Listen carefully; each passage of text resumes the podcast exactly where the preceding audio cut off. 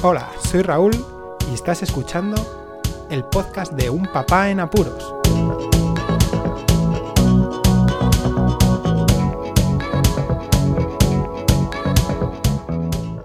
Hola, Poz Escuchas.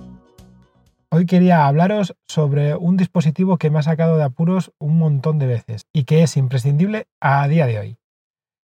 Se trata de la Mi Band y os voy a comentar un poco toda la trayectoria que he tenido yo usando estas bandas, mis tres bandas que he tenido dentro de los cuatro modelos disponibles que ha habido de, Xiaomi. Primero, ¿qué es la Mi Band? La Mi Band es un dispositivo que permite enlazar con el móvil y que sirve en una primera instancia para monitorizar, registrar la actividad física, los pasos recorridos, kilómetros andados, el sueño y también en modelos sucesivos, a partir de la 1B, el ritmo cardíaco. ¿Qué tipos de Mi Band ha habido y qué se diferencian unas de otras? Voy a hacer un resumen rápido. Ha habido cuatro Xiaomi Mi Band, la Mi Band 1, la Mi Band 1B, la Mi Band 2 y la Mi Band 3. Yo he tenido la 1, la 2 y la 3. La 1 y la 1B son similares, la única diferencia es que la 1B tiene el sensor de ritmo cardíaco. Eran las más simples, no tenían pantalla, la pastillita que conforma la pulsera, lo que es el, corazón de la pulsera, solo tenía tres LEDs y que no eran modificables, no eran configurables si no tenías una aplicación que permitiese esa modificación. Con muchísima autonomía, a mí me llegó a durar la 1 40 días sin problema, 45, y que simplemente te mostraban esos tres colorcitos a la hora de notificar y de interactuar junto con la vibración. La 1B, como os he comentado, tenía el sensor de ritmo cardíaco. Y después pasábamos ya a la 2. La Mi Band 2 tenía ya una pantalla y un botón táctil que permitía navegar por la pantalla. La pantalla en sí no era táctil, sino lo que te permitía navegar por ella era el botoncito. ¿Qué mostraba esta Mi Band? Pues bueno, ya permitía ver la hora.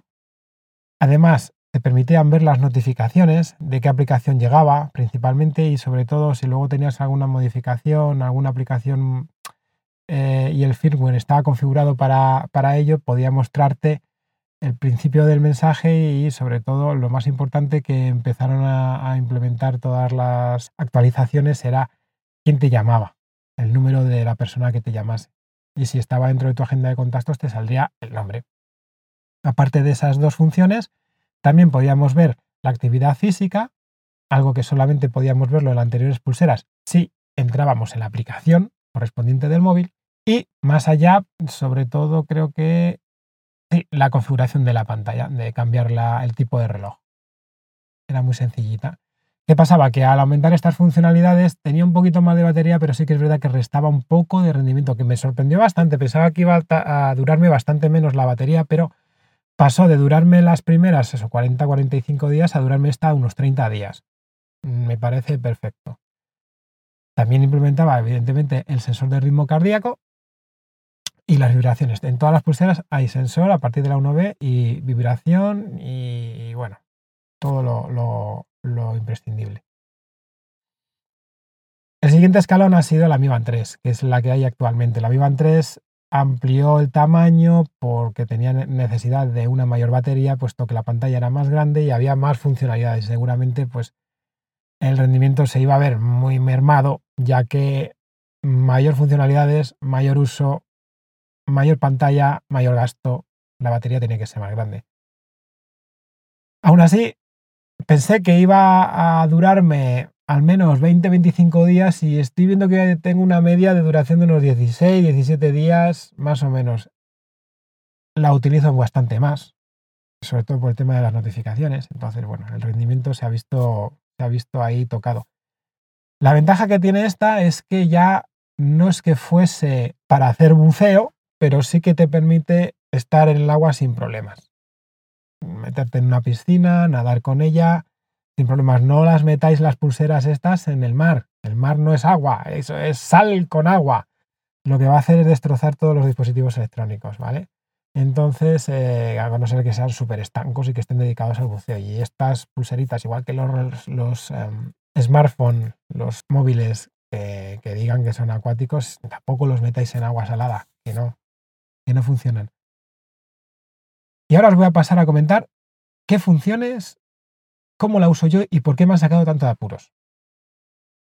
Bueno, las primeras Mi Band, lo malo que tenían es que no podías ver las notificaciones en pantalla. Entonces necesitabas de alguna aplicación que permitiese configurar los LEDs para verlo. Y también había posibilidad de modificar las vibraciones, el patrón de vibración. Entonces, más o menos, tenía tres aplicaciones configuradas para que me llegaran las notificaciones. Una sería un servicio de mensajería que utilizaba con mi pareja exclusivamente, otro alguna etiqueta de correo electrónico y luego las llamadas. El móvil lo quiero dejar siempre lejos. En mi trabajo también necesito concentración y no estar pendiente de los móviles a no ser de que sea algo urgente. Y las Mi me lo han permitido. Si os estáis dando cuenta, estoy hablando de las notificaciones. Estoy dejando atrás completamente lo del registro de actividad física. Es que yo no lo he usado. Sí que es verdad que lo del registro del sueño hay veces que por curiosidad lo miro y anda, cuando hay veces que me levanto muy cansado, busco una causa y es verdad que muchas veces ha sido porque he dormido mal o he tenido un patrón de sueño muy ligero durante mucho tiempo. Es, es curioso. El registro este del sueño ha sido mejor a lo largo de la evolución de las Mi Band. Cuanto más modernas eh, han sido, han mejorado los sensores y sí que he notado yo que ese registro del sueño es mejor. ¿Qué más? Aparte de eso, mm, ya pasando a la Mi Band 2, pues al tener las notificaciones con una pantallita que me muestra el mensaje o quién me ha llamado, pues también ha llegado a aumentar el uso de las aplicaciones conectadas a que me notificasen. No lo he dicho antes, pero se conecta mediante Bluetooth y el gasto es irrisorio. El móvil con el Bluetooth, la verdad es que, además, con los móviles de últimas generaciones que tienen a partir de Bluetooth 4.0, la eficiencia energética es fantástica. Lo que os comentaba, mayor uso con la Mi Band 2, mayor gasto de batería también, pero rondaba los 25-30 días siempre, siempre, siempre he llegado a eso. Y con la Mi Band 3 tengo muchísimo gasto de energía, porque os voy a explicar. Ahora la tengo aquí puesta y os voy a decir. Las funciones que tiene así principales son, la primera es la hora, la pantalla es táctil completa. En la Mi Band 2 la pantalla no era táctil, solamente era táctil el botón. Aquí es la pantalla y hay un botón que es una hendidura tiene forma circular que también sirve para volver menús hacia atrás y para activar la pantalla si no quiere ser activada mediante un gesto como es el de girar la muñeca o el brazo como para mirar la pulsera. Yo se lo tengo desactivado porque muchas veces esos gestos los hace sin querer y se va activando desactivando y es mayor gasto. Para activarla pulso el botón y me muestra la hora. Doy hacia arriba, entonces sigue la siguiente, el siguiente menú, que son las notificaciones. Llegan hasta ver cinco notificaciones almacenadas en la misma pulsera. Siguiendo el menú tengo el contador de pasos, que si voy hacia la derecha me muestra los kilómetros andados, las calorías y también el porcentaje de batería de la banda. Siguiendo al menú siguiente me, pone el ritmo cardíaco para hacer una medición y después me pondría, que en este caso no lo tengo yo activado, las condiciones meteorológicas, el tiempo que existe en tu localidad. Después me viene una opción para actualizar, que me pone ahora mismo, conecte la pulsera con la aplicación para actualizar y que dé al botoncito para comenzar la actualización. Y luego me vienen también unos menús muy interesantes como es la capacidad de registrar tu actividad física si realizas ejercicio en una cinta de correr o si realizas un ejercicio de forma general, te, lo contabiliza para que esté alerta la pulsera y que vea que el movimiento que estás haciendo se refiera a un ejercicio físico.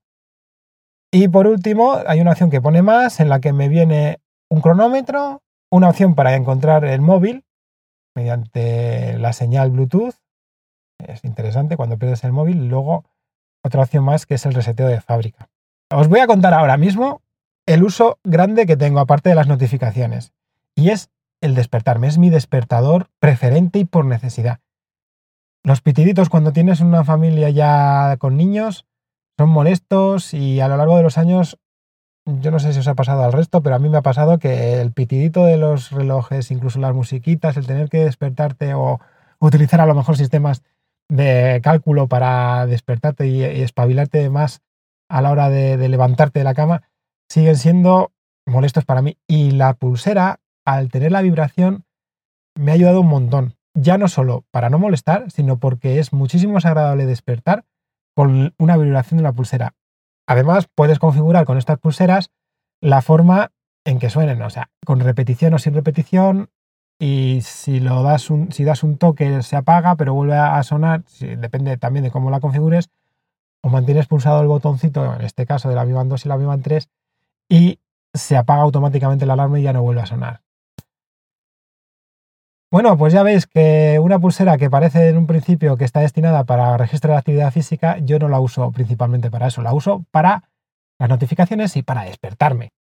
Algo que me ayuda muchísimo, me saca un montón de apuros, que lo recomienda a, muchísima gente, sobre todo por el precio que tienen. Todas las bandas más o menos se estancan en los 25 euros en cualquier tienda cuando ya pasa un tiempo después del lanzamiento. Comienzan en 30, luego puede haber bajones, incluso ofertas de tiendas chinas a 16, como he conseguido yo también la Mi Band 2, pero se suelen estancar a 25 euros. Y 25 euros para una banda que te dura las baterías ahora mismo perfectamente 16, 20 días, con todas estas opciones, me parece una muy buena compra y que os va a sacar de apuros segurísimo a todos. Nada más, como os digo siempre, muchísimas gracias por escucharme. Un saludo y hasta luego. Podéis contactar con un papá en apuros mediante el correo electrónico abierto las 24 horas del día, unpapaenapuros@rauldelapuente.com. También podéis seguir las cuentas de Twitter y Facebook oficiales, arroba unpapaenapuros.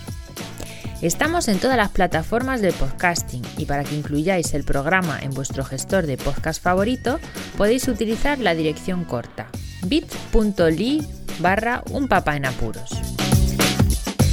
Para que no os preocupéis, toda la información sobre el podcast se encuentra en unpapanapuros.rauldelapuente.com y también en las notas de cada episodio. Por cierto, no os olvidéis de dejar una reseña en iTunes, dar un me gusta en iBox y compartir cada episodio en las redes sociales. Así nuestro podcast será más visible y llegará a más gente.